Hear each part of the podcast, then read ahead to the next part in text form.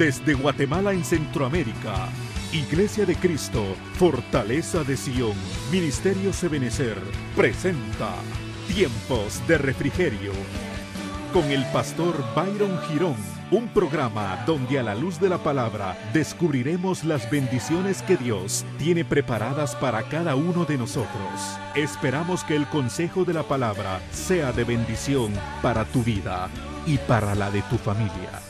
Bienvenidos. Gloria a Dios. Muy buenos días, amados hermanos. Dios les bendiga abundantemente en esta preciosa mañana de día lunes. Es un privilegio grande de parte de Dios poder estar una vez más acá juntamente con ustedes, entrando hasta el seno de su hogar, hasta su oficina, hasta su vehículo, donde usted recibe la bendición de esta señal de canal de televisión. Estamos muy contentos, amados hermanos, de poder estar una vez más juntamente con ustedes, eh, tener el privilegio y el gusto de poder bendecir su vida y declarar un inicio de semana extraordinario, grande en Dios declarar palabra abundante de bendición sobre usted, sobre su familia, sobre sus trabajos. Hoy estamos en un día de asueto, un día muy especial y particular en el cual pues muchas familias están aprovechando para tener un tiempo de coinonía y de tener un tiempo especial en familia. Queremos eh, avanzar a lo largo de esta mañana eh, con la temática y el tema que nosotros arrancamos hace dos semanas estudiando eh, respecto al diseño doctrinal, le llamamos nosotros, eso es parte del fundamento de la sana doctrina, que acá en Iglesia de Cristo, Fortaleza de Sion, compartimos eh, con todos aquellos que son parte de casa. Y recapitulando un poquito acerca de los temas que hemos venido platicando, eh, en la parte del diseño doctrinal entendimos un poquito acerca de lo que era la doctrina de Job. Vimos cómo Job había sido tratado, amado hermano, había sido probado en diferentes aspectos, pero que al final, en el capítulo 42, Job había logrado, eh, por misericordia de Dios, la restitución, amado hermano, de todo lo que le había sido quitado y con creces.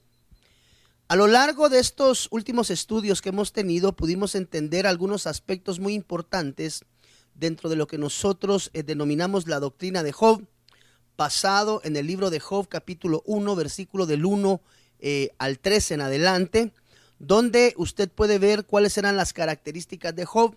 Basadas en las características de Job, usted recordará también que Job decía, eh, mi doctrina es pura. Entonces, vimos ocho aspectos importantes en los estudios anteriores. Si tú no has tenido la oportunidad de verlos, puedes comunicarte a los números de teléfono que aparecen abajo de nuestras pantallas y solicitar estos estudios. Vimos ocho puntos, eh, amado hermano, que no vamos a entrar a tocar nuevamente, pero sí deseo recapitularlos, enumerarlos una vez más. Eh, en tu pantalla van a, ir apareciendo poco a poco la, la presentación. Dice que la primera alternativa de Job es que era un varón perfecto. Eso nos hablaba acerca de la doctrina de la perfección.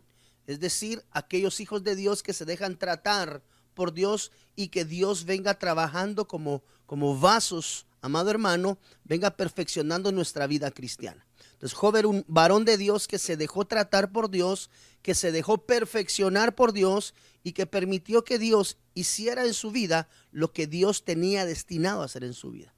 Número dos, segundo aspecto, vimos que la doctrina de Job era una doctrina de rectitud. Es decir, Job trabajaba y caminaba recta y correctamente. La doctrina de Job también pudimos apreciar a lo largo de los programas anteriores que era una doctrina de temor a Dios. El principio de la sabiduría es el temor a Dios. Job manifestaba temor a Dios y profesaba un temor a Dios que le valió a él ir siendo perfeccionado al grado de ser restituido por parte de Dios de todas aquellas cosas que le habían sido quitadas. Dice la Biblia también que la doctrina de Job es una doctrina que nos enseña a apartarnos del mal es decir, es una doctrina, amado hermano, que está fundamentada sobre los aspectos de la santidad. También entendimos que dice la Biblia que a Job le nacieron, es decir, que otra de las características de la doctrina de Job es que es una doctrina de frutos. Dice también la palabra que tuvo siete hijos, el número siete es el número de perfección, pero también significa número de plenitud. Quiere decir que Job era un siervo de Dios que vivía plenamente el Evangelio de la salvación. También tenía hacienda, es decir, cuando la Biblia nos hablaba de hacienda, lo vimos en los programas pasados, eh, nos hablaba acerca de una doctrina de cobertura, una doctrina de sujeción. Una de las características muy importantes es que a pesar de la prueba, a pesar de estar siendo perfeccionado, amado hermano, Job nunca renegó en contra de Dios, a pesar de que los consejos de sus amigos, mire qué amiguitos los que tenía Job, y también de su esposa que le decía, maldice a tu Dios y muérete, a pesar de todo eso, eh, Job se logró mantener bajo cobertura, bajo la sujeción de Dios, y estas cosas, cuando las vamos sumando, vamos viendo que esto provocó que al final, eh, usted ve en el capítulo 42, Job haya sido restituido. Dice también la Biblia que a Job le nacieron siete mil ovejas. Eso nos habla acerca de que una de las características, note que no fue la primaria, sino que después de haber pasado por todo un proceso de perfección, le llega, amado hermano, eh, la fructificación a Job. Él llega a tener una hacienda muy grande. Dentro de esto dice la Biblia que le nacieron eh, gran cantidad de ganado. Eso nos habla que otra de las características de aquel que fue perfeccionado por parte de Dios eh, viene a su vida lo que conocemos nosotros como la prosperidad. Entonces es importante poder entender, amado hermano, esto para poder ser nosotros eh, enseñados e instruidos en un sano fundamento de palabra basado en la Biblia de Dios, eh, amado hermano, en la verdadera y en la única palabra que es la Biblia, y de esta manera poder ir caminando de una manera correcta. Ok, entonces, eh, en el entendido de estos ocho aspectos que pudimos entender nosotros en la vida de Job, eh, hoy quiero platicarle a usted acerca de algo que hemos denominado en esta mañana siete ángulos de la sana doctrina. ¿Por qué es importante entender los siete ángulos? Usted va, amado hermano, a lo largo de este programa vamos a poder ir viendo ¿Por qué le hemos denominado siete ángulos de sana doctrina? ¿Por qué? Porque aunque estamos hablando acerca de lo que eh, conocemos bíblicamente como la doctrina de Job, podemos encontrar otros tipos de doctrina, amado hermano, que están fundamentados en la sana y verdadera doctrina de Dios, pero que tienen diferentes puntos de vista, es decir, eh, tienen diferentes operaciones Dios a la cual nos va llevando a lo largo de la misma a procesos de perfección. Esto es algo así, déjeme explicarle, como, como una mandarina, como una naranja, como una, mm, un limón. Aquellos, aquellas frutas que están compuestas de diferentes gajitos. Por ejemplo, la mandarina, usted se come una mandarina, pero esa mandarina puede tener tres, cuatro, cinco, seis gajitos que todos juntos conforman esa fruta tan sabrosa, ¿verdad? Que es la mandarina, pero a pesar de que son siete, por así mencionarlo, todos juntos hacen una. Entonces, los siete ángulos de la sana doctrina son siete perspectivas que nosotros podemos visualizar dentro del contexto de la palabra que nos llevan a ser fundamentados en la verdadera doctrina. Por eso la Biblia dice fundamentados pues sobre la doctrina. Entonces, hoy quisiera platicar con usted y avanzar en esta presentación. Dice la Biblia en el libro de Segunda de Timoteo capítulo 4, versículo 1, amado hermano, usted que está en casa, vaya, traiga su Biblia, traiga su lápiz, tomemos apuntes para poder ser enseñados. Segunda de Timoteo capítulo 4, versículo 1, dice, te encarezco delante de Dios y del Señor Jesucristo, que juzgará a los vivos y a los muertos en su manifestación y en su reino Versículo 2. Que prediques la palabra, note, que instes a tiempo y fuera de tiempo. Redarguye.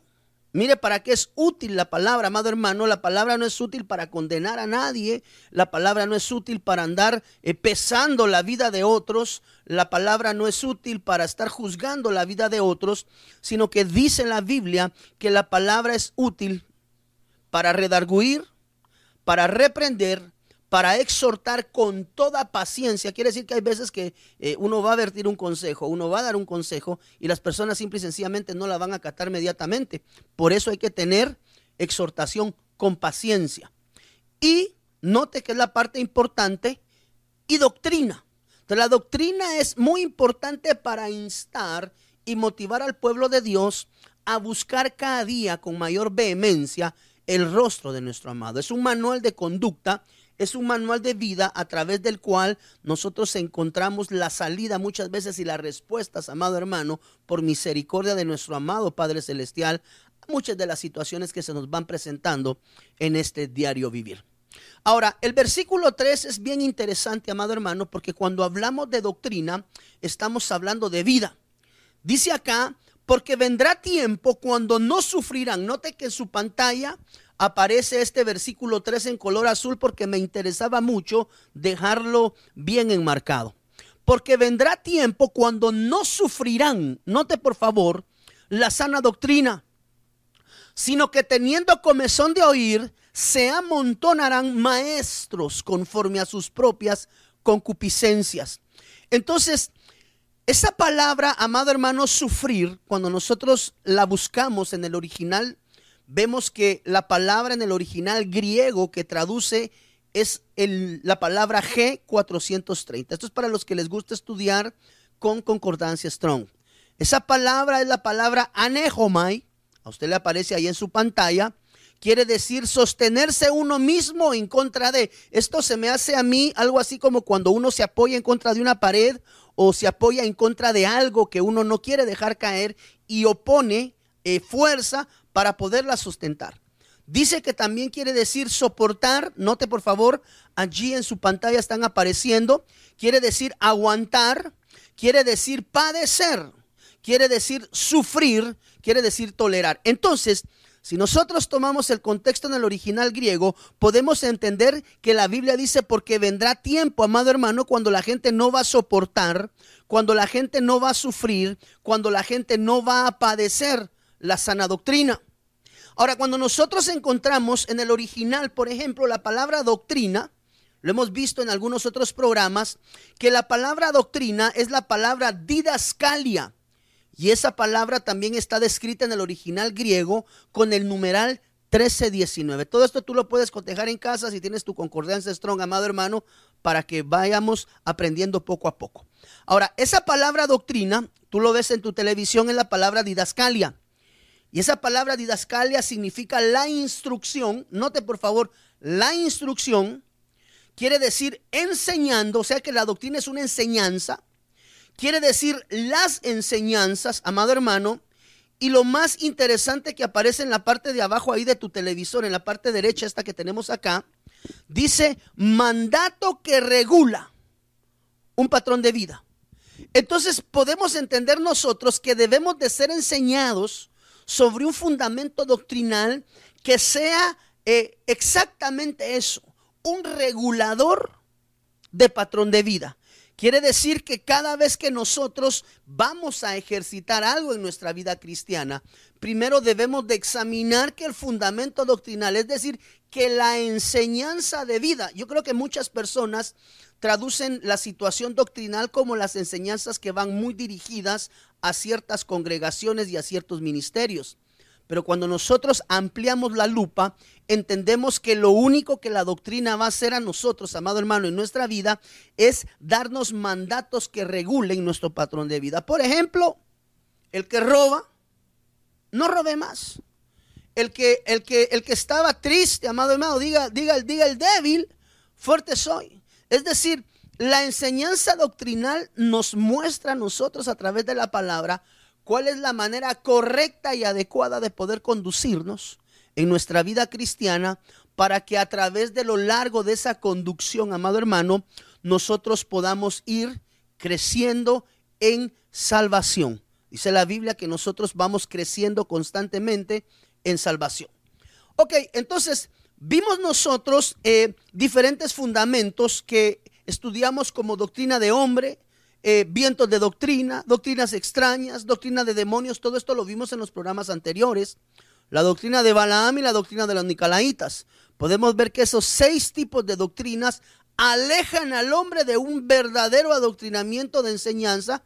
Usted me dirá por qué. Yo le recomendaría pidiera los programas anteriores porque ahí lo estamos describiendo. Pero todas estas doctrinas alejan el corazón del hombre de la verdadera enseñanza en Dios.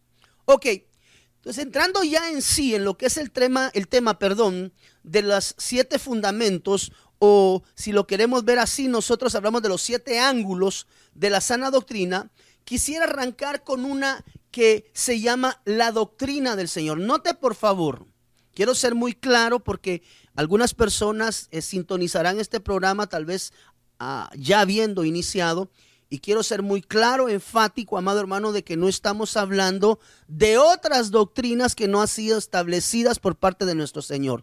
Vimos que el fundamento doctrinal son diferentes enseñanzas que van apareciendo a lo largo de la palabra, pero que todas juntas conforman lo que nosotros conocemos como la enseñanza de la sana doctrina.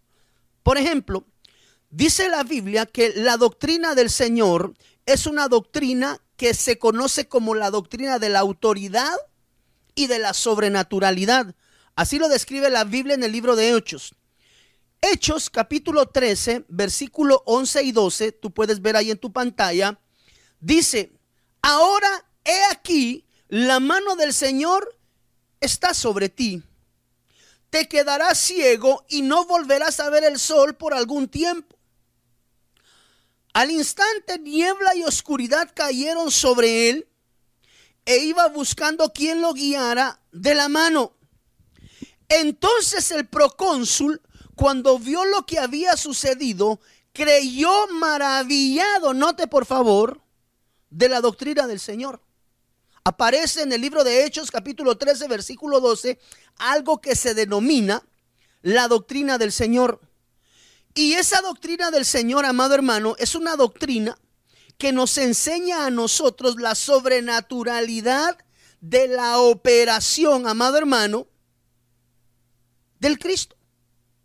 Note por favor que a esa doctrina que nosotros conocemos como la doctrina del Señor, hay oposición de parte del enemigo. Hechos capítulo 13, versículo 8, nos habla acerca de un tal Elimas, el mago. Hechos 13:8, tu pantalla aparece, dice, pero les resistía Elimas, el mago, pues así se traduce su nombre, procurando apartar de la fe al procónsul. Entonces usted ve a un ministro de Dios ahí donde el procónsul cree en el evangelio genuino de Dios a causa de la sobrenaturalidad donde un ciego había recibido la vista, amado hermano. Ahora, es importante hacer ver que esta palabra elimas, esa palabra en el original es la G1681, aparece en la Trial Definition como elimas a wise man. Eso quiere decir un hombre sabio. Entonces, vemos nosotros que la doctrina del Señor, como se describe en el libro de Hechos, es la doctrina de la sobrenaturalidad. Lo que se opone a la doctrina de la sobrenaturalidad es la sabiduría del hombre. Cuando nosotros vemos esa palabra que aparece ahí en su palabra, a wise man, eso le aparece a usted en color verde ahí en su, en su, en su pantalla.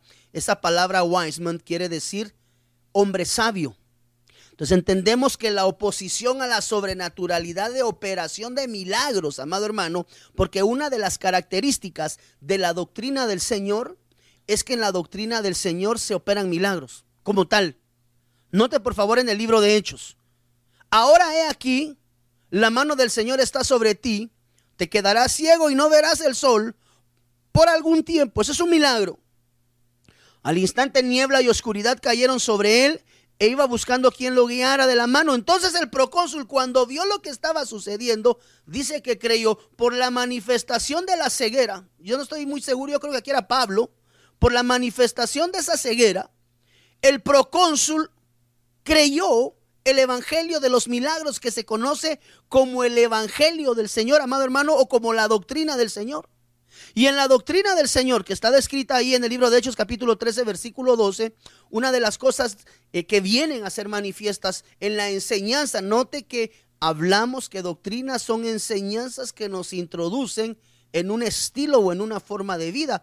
Entonces la doctrina del Señor es aquel fundamento doctrinal basado en la palabra de Dios que nos permite a nosotros ir acrecentando la fe para creer la sobrenaturalidad y los milagros del Señor. Eso se conoce como la doctrina del Señor.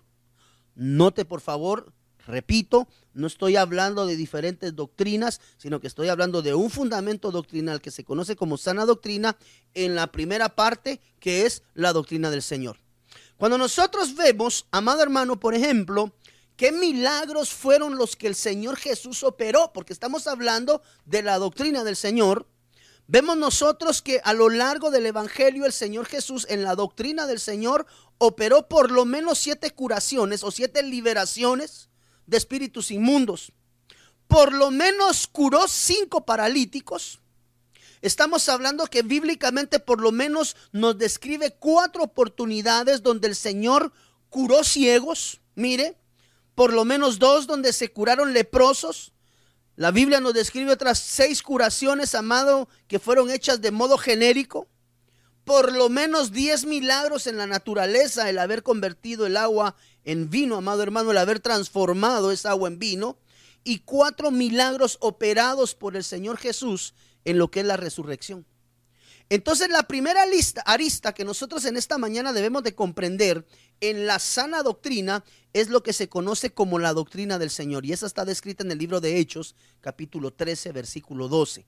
¿Qué provoca la doctrina del Señor? La doctrina del Señor provoca lo que le sucedió al procónsul, amado hermano, que viendo maravillado la manifestación de los milagros que el Señor operaba, creyó. Entonces, amado hermano, la primera faceta en la que tenemos que ser enseñados nosotros es en la doctrina del Señor. Y esa doctrina nos habla a nosotros acerca de la sobrenaturalidad y de la operación sobrenatural de Dios en términos de milagros, amado hermano. Ya le describí algunos milagros que el Señor Jesús hizo a lo largo de la palabra, por lo menos. Entonces, eh, la doctrina del Señor se le conoce como la doctrina de los milagros y es donde el Señor Jesús opera en esa manifestación muchos milagros de una manera sobrenatural. La segunda arista, amado hermano, del sano fundamento doctrinal es lo que se conoce como la doctrina de Cristo. Note por favor a la cual nosotros conocemos como la doctrina de la obediencia. Segundo libro de Juan, capítulo 1, versículo del 9 en adelante. Note por favor lo que dice. Ahí en la parte de abajo aparecen eh, los teléfonos, amado hermano, y el correo por si usted quiere comunicarse con nosotros y para lanzar sus preguntas o si tiene alguna duda o alguna aportación es bienvenida. Segunda de Juan, capítulo 1, versículo del 9 en adelante, dice, Cualquiera que se revela, note por favor, cualquiera que se revela y no permanece en la doctrina de Cristo. Note, aquí aparece otra doctrina, otra arista, otro gajito de la mandarina grande que es eh, el fundamento doctrinal. Para entenderlo con gajitos, ¿me entiende? Y no permanece en la doctrina de Cristo, no tiene a Dios. O sea que una de las cosas que podemos entender es que la doctrina de Cristo es la doctrina de la sujeción. Esa es otra arista que el cristiano hijo de Dios debe de aprender a vivir. El que permanece en la doctrina del Cristo, dice acá, el tal tiene al Padre y al Hijo. Si alguno viene a vosotros y no trae esta doctrina, pausa, ¿cuál doctrina? La doctrina de la sujeción quiere decir que una de las cosas que Dios aborrece es a los insujetos, amado hermano. Por eso es que tenemos que ser muy bien enseñados. Por ejemplo, eh, el día de ayer en el servicio dominical acá en Iglesia eh, Fortaleza de Sión, hablamos acerca de la importancia también dentro de los muchos tópicos que logramos platicar, hablamos de la importancia de la sujeción y cómo es importante que los hijos estén sujetos a los padres que las esposas estén sujetas a sus maridos, que los maridos estén sujetos a su cabeza, que es Cristo Jesús, a través del ministro que les cubre. Entonces, cualquier persona que revela su vida en contra, note por favor, un hijo rebelde en contra de sus padres, no está, amado hermano, viviendo lo que se conoce como la doctrina del Cristo. Porque la doctrina del Cristo dice la Biblia que Él se sujetó, amado hermano, se hizo hombre para venir por nosotros. Y que a pesar, amado hermano, de él conocer y saber cuál habría de ser su padecimiento, usted y yo hemos podido leer a lo largo de la palabra cuando el Señor se encuentra en el huerto la importancia de la sujeción. Donde el Señor dice, Padre, si es posible, que pase de mí esta copa. Pero como la doctrina de Cristo mora en mí, note Jesús, Él dijo, no se haga mi voluntad, sino la tuya. Continuando, entonces mire pues, si alguno viene a vosotros y no trae esta doctrina, ¿cuál es esta doctrina? La doctrina de la sujeción, donde la palabra de Dios nos motiva, nos exhorta y nos enseña a ser hombres y mujeres bajo una sujeción pastoral, bajo una sujeción con el esposo, los hijos una sujeción a los padres. Por ejemplo, aquel hermano en Cristo que le es insujeto a su jefe en el trabajo. Eso quiero decirte que debe de ser cambiado, amado hermano. Quiere decir que el pueblo de Dios debe de ser un pueblo sumiso y debe de ser, ojo, sumiso a Dios. Y se debe de ser un pueblo, amado, sujeto a la voluntad de Dios. Continuando, si alguno viene a vosotros y no trae esta doctrina, repetimos, la doctrina de la sujeción, no lo recibáis en vuestra casa. Note por favor, ni le digáis bienvenido, porque el que le dice bienvenido participa de sus malas obras. Entonces, debemos de entender nosotros que la Biblia también nos asienta otro, otro, otro aspecto que se conoce como la doctrina del Cristo. Y la doctrina del Cristo lo que nos enseña a nosotros es hacer hombres y mujeres sujetos y sujetas bajo autoridad. El libro de Juan, en el capítulo 8, versículo 28, usted lo puede ver en su pantalla, dice de la siguiente manera, les dijo pues Jesús, cuando hayáis levantado al Hijo del Hombre, entonces conoceréis que yo soy y que nada hago por mí mismo, sino que según me enseñó el Padre, así hablo. 5.36 siempre de Juan. Mas yo tengo mayor testimonio que el de Juan. Porque las obras que el Padre me dio para que cumpliese las mismas obras que yo hago, dan testimonio de mí que el Padre, note por favor, me ha enviado. Juan 8:29, avanzando, porque el que me envió conmigo está. No me ha dejado solo el Padre, porque yo hago siempre lo que al Padre le agrada.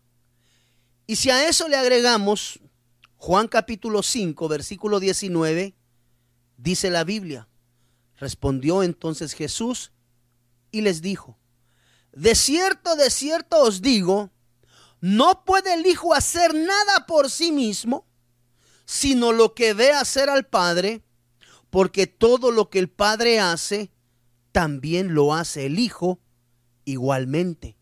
¿Por qué? Porque la doctrina que nosotros conocemos como la doctrina del Cristo es una doctrina de sujeción. El Señor Jesús, a lo largo de este libro de Juan, en el capítulo 5, eh, en el capítulo 8, nosotros podemos ver el nivel de sujeción que nuestro amado Señor Jesús tenía para con su Padre. Entonces, mire, amado hermano, hay algo bien interesante también descrito acá en Juan capítulo 5, versículo 19, porque todo lo que el Padre hace, note por favor, porque todo lo que el Padre hace, también lo hace el Hijo.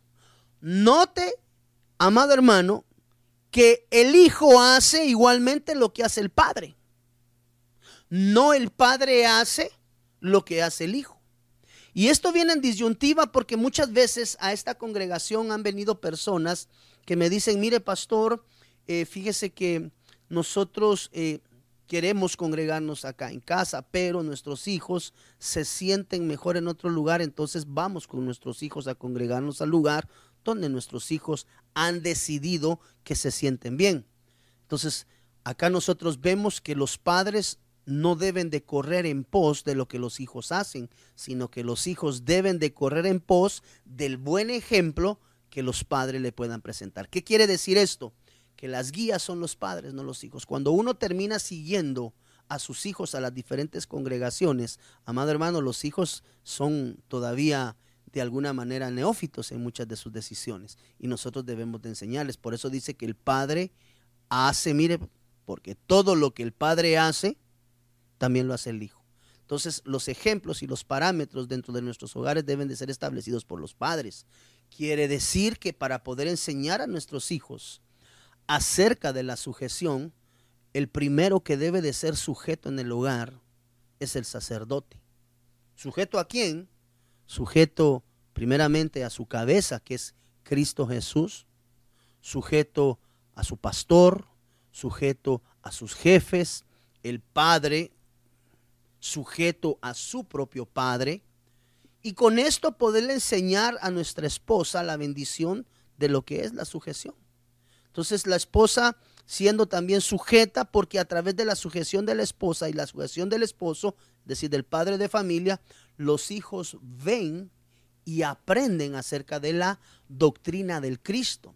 Y la doctrina del Cristo es la doctrina que nos enseña la sujeción, amado hermano.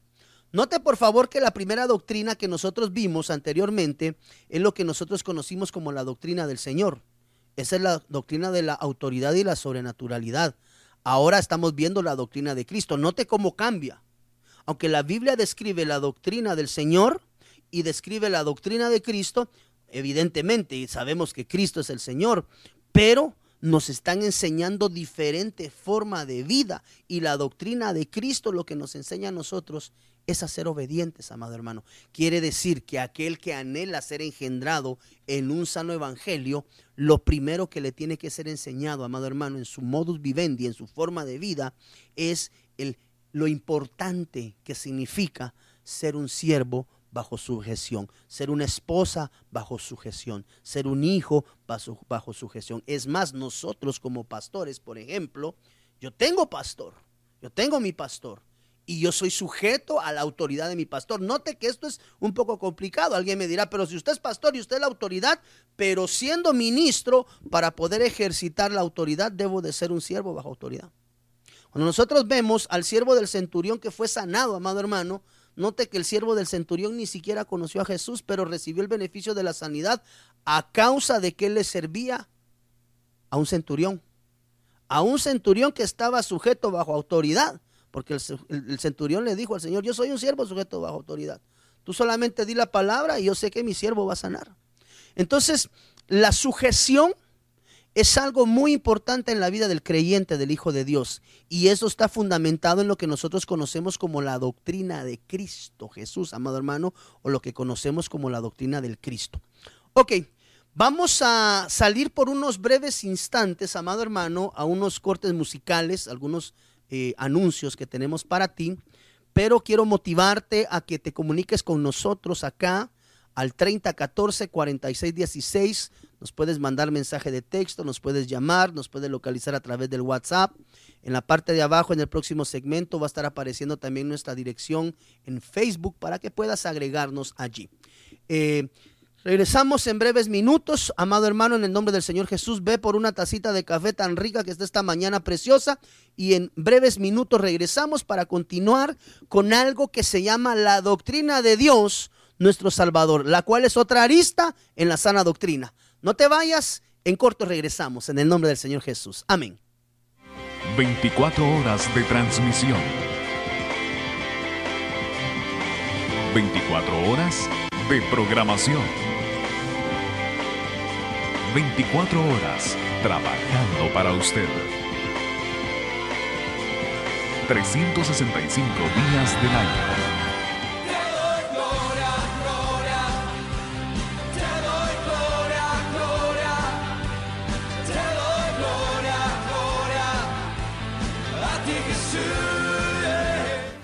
Dios te bendiga, te saluda el pastor Byron Girón de Iglesia de Cristo Fortaleza de Sion. En esta oportunidad quiero llegar hasta tu hogar para extenderte una cordial invitación a nuestros servicios generales. no tienes casa donde congregarte, te invitamos a que seas parte de Iglesia de Cristo, Fortaleza de Sion, Ministerio Sebenecer, una iglesia que arde de amor por su Señor. Si tú, amado hermano o amigo que me ves en esta mañana por tu canal de televisión, no tienes una casa donde congregarte, acércate. Ven acá con nosotros, celebremos juntos el nombre de nuestro amado Señor y escudriñemos a la luz de la palabra, a través de esa palabra revelada, las verdades de Dios en nuestras vidas. Amén. Eh, quiero retomar entonces el tema acerca de la sana doctrina y el diseño doctrinal, amado hermano, y quiero traer a ti esta nueva, este, nuevo, este nuevo gajito de la mandarina. Los que estamos en sintonía acá en el programa sabemos de qué estamos hablando. Y quiero traerte esta nueva arista que la Biblia declara como la doctrina de Dios nuestro Salvador. Y esa está descrita en el libro de Tito, capítulo 2, versículos 9 y 10. Dice la Biblia, exhorta a los siervos a que se sujeten a sus amos en todo. Esto está unado a lo que habíamos hablado anteriormente. Que sean complacientes, no contradiciendo, note por favor, no hurtando, sino mostrando toda buena fe para que adornen, note por favor, la doctrina de Dios, nuestro Salvador, en todo respecto.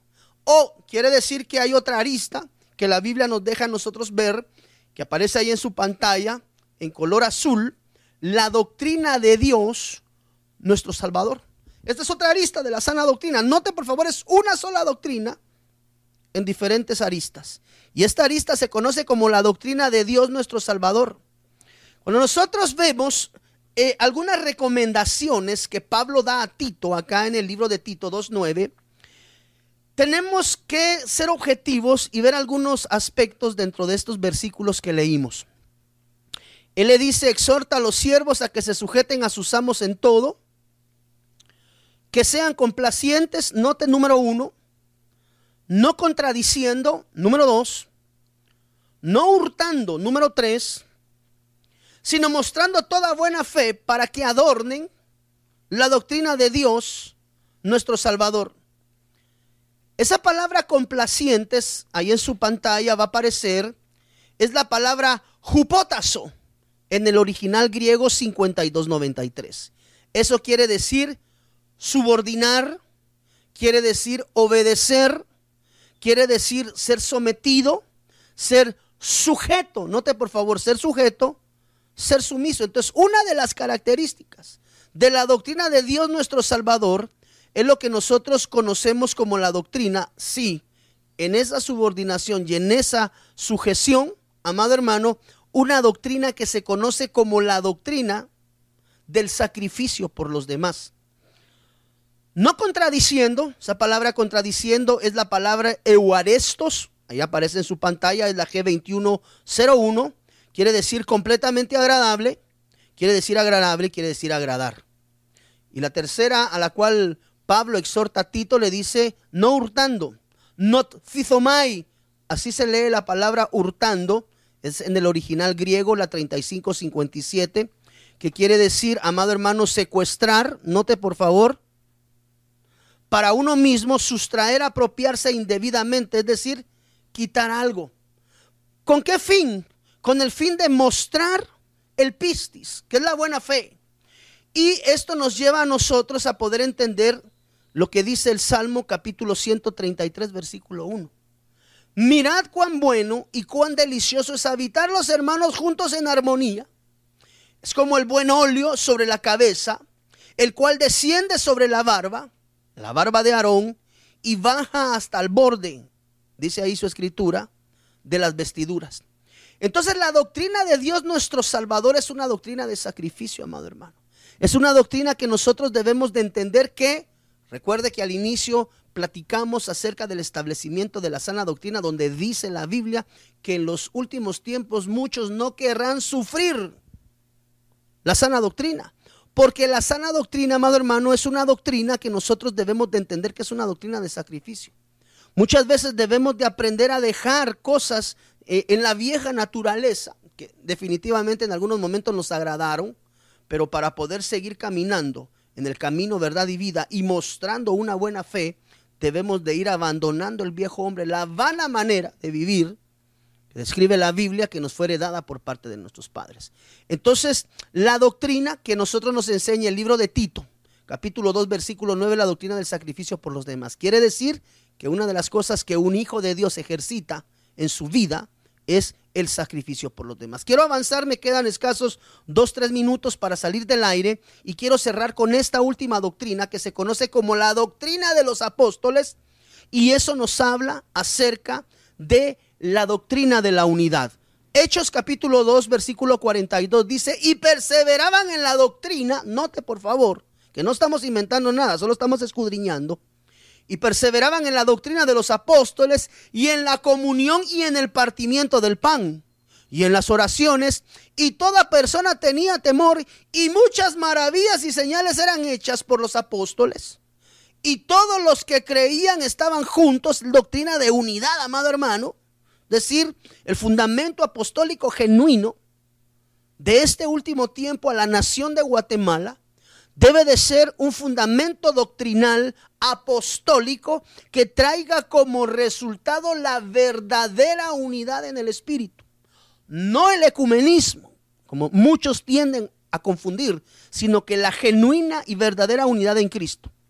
Y todos los que creían estaban juntos y tenían todas las cosas en común y vendían las posesiones y las haciendas y las repartían a todos según la necesidad de cada uno.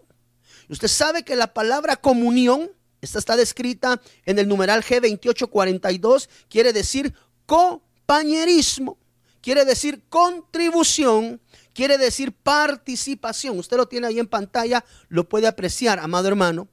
Entonces, la doctrina que se conoce como la doctrina de los apóstoles es la doctrina de la unidad. Por eso el Señor decía que debemos de perseverar en el fundamento doctrinal de los apóstoles y de los profetas. Pero ¿qué nos habla el Señor acerca de eso? De que la doctrina de los apóstoles es una doctrina de unidad.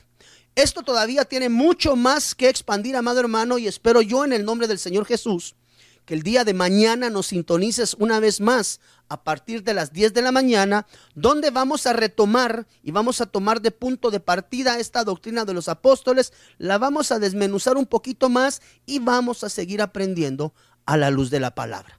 Así que en el nombre del Señor Jesús no me resta más en esta preciosa mañana de declarar una palabra de bendición grande sobre tu vida y sobre la vida de tu familia, decirte que Dios tiene un propósito en tu vida y si has estado apartado del camino verdad y vida, quiero decirte, es tiempo de regresar a tu casa. Así que en el nombre del Señor te exhorto a que si no tienes congregación, donde congregarte, te puedes acercar a nosotros acá, 34 Avenida 182, zona 7, Colonia Toledo, enfrente a Nice de Roosevelt. Acá, a la luz de la palabra y por la misericordia de Dios, vamos a ver una transformación de gloria en gloria sobre tu vida. Que Dios te bendiga rica y abundantemente. Te saluda el pastor Byron Girón. La parte de abajo estuvieron apareciendo nuestros teléfonos, nuestros correos y nuestra página de Facebook para que tú te puedas comunicar con nosotros. Que Dios te bendiga rica y abundantemente y te espero el día de mañana a nuestra continuación de esta enseñanza, sana doctrina, el diseño doctrinal. Que Dios te bendiga rica y abundantemente. Bendiciones en el nombre del Señor Jesús para ti y para todos los tuyos. Amén. Hasta mañana. 24 horas de transmisión. 24 horas de programación. 24 horas trabajando para usted. 365 días del año.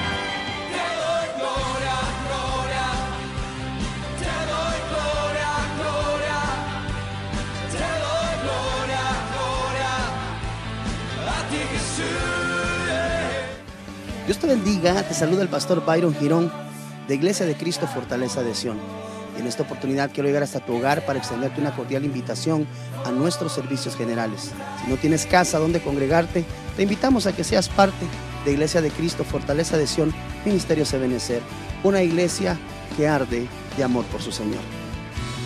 Desde Guatemala en Centroamérica Iglesia de Cristo, Fortaleza de Sion, Ministerio Sebenecer, presentó Tiempos de Refrigerio. Esperamos que el consejo de la palabra haya sido de bendición para tu vida y la de tu familia.